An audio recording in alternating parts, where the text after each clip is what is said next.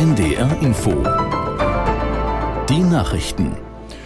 Um 7.30 Uhr mit Michael Hafke. Bei den Angriffen der Hamas auf Israel sind bislang allein auf israelischer Seite mindestens 300 Menschen gestorben, fast 1600 Menschen wurden verletzt.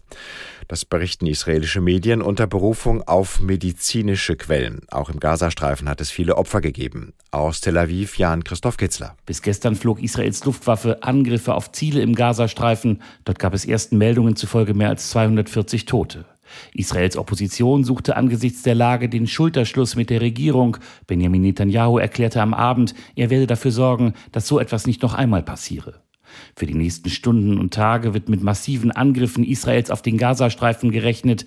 Nach einer Sitzung des Sicherheitskabinetts hieß es, Ziel sei es, die Hamas so zu treffen, dass sie so wörtlich über Jahre nicht in der Lage und bereit sei, die Bürger Israels zu bedrohen und anzugreifen. Der Antisemitismusbeauftragte der Bundesregierung Klein warnt wegen der Gewalt in Nahost vor Attacken auf jüdische Einrichtungen. Bei Hamas-Angriffen auf Israel sei in der Vergangenheit die Gefahr für Juden in Deutschland gestiegen. Das sagte Klein dem Redaktionsnetzwerk Deutschland. Israelbezogener Antisemitismus sei keine graue Theorie, sondern eine reale Gefahr. Klein lobte die stärkeren Sicherheitsvorkehrungen für jüdische und israelische Einrichtungen in Deutschland.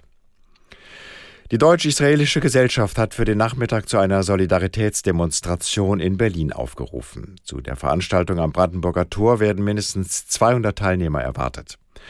In der vergangenen Nacht wurde das Berliner Wahrzeichen in den israelischen Farben blau-weiß angestrahlt. Trotz Regens hatten sich dort gestern zahlreiche Menschen versammelt. Berlins regierender Bürgermeister Wegner schrieb, Israel sei nicht allein. Berlin und die ganze freie Welt stünden fest und solidarisch an Israels Seite. Nach dem schweren Erdbeben im Westen Afghanistans steigen die Opferzahlen weiter an. Wie ein Sprecher der Taliban-Regierung heute früh mitteilte, sind bei der Katastrophe mehr als 1000 Menschen ums Leben gekommen. Aus Neu-Delhi Charlotte Horn. Auf Videoaufnahmen aus der Provinz Herat im Westen von Afghanistan sieht man, wie komplette Häuser einfach in sich zusammengestürzt sind. Die Häuser sind oft aus Lehm gebaut und konnten den Erdbeben einfach nicht standhalten. Rettungskräfte vermuten, dass noch viele Menschen unter den Trümmern liegen. UN-Generalsekretär Guterres, der hat inzwischen die internationale Gemeinschaft aufgerufen, die afghanische Bevölkerung zu unterstützen in der betroffenen Region, gerade mit Blick auf den kommenden Winter.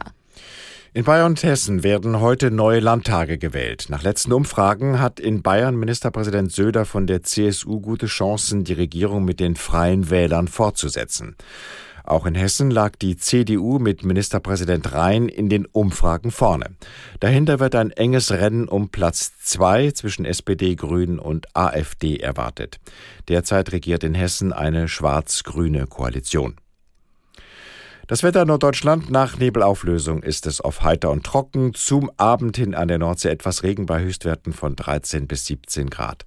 Morgen ist es meist dicht bewölkt mit Schauern. An der Pommerschen Bucht und dem westlichen Niedersachsen gibt es gelegentlich Sonne und es ist länger trocken bei 12 bis 20 Grad. Und die weiteren Aussichten am Dienstag in Niedersachsen und dem östlichen Vorpommern gelegentlich heiter. Sonst ist es oft dicht bewölkt, dazu einige Schauer und 15 bis 22 Grad.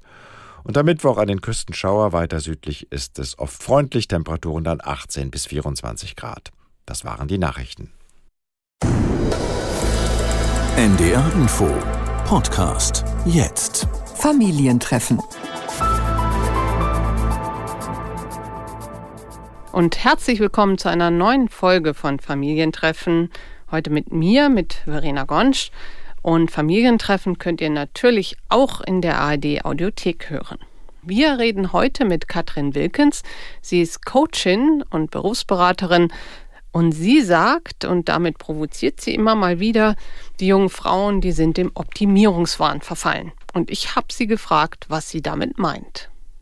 Ja, ich meine damit, dass es sich viele Frauen heute schwerer machen, als sie eigentlich müssten. So, wenn wir 20 Stunden wollen, aber etwas ganz und gar Sinnerfüllendes und wahnsinnig gut bezahlt und gerne auch äh, Führung in Tandempositionen. positionen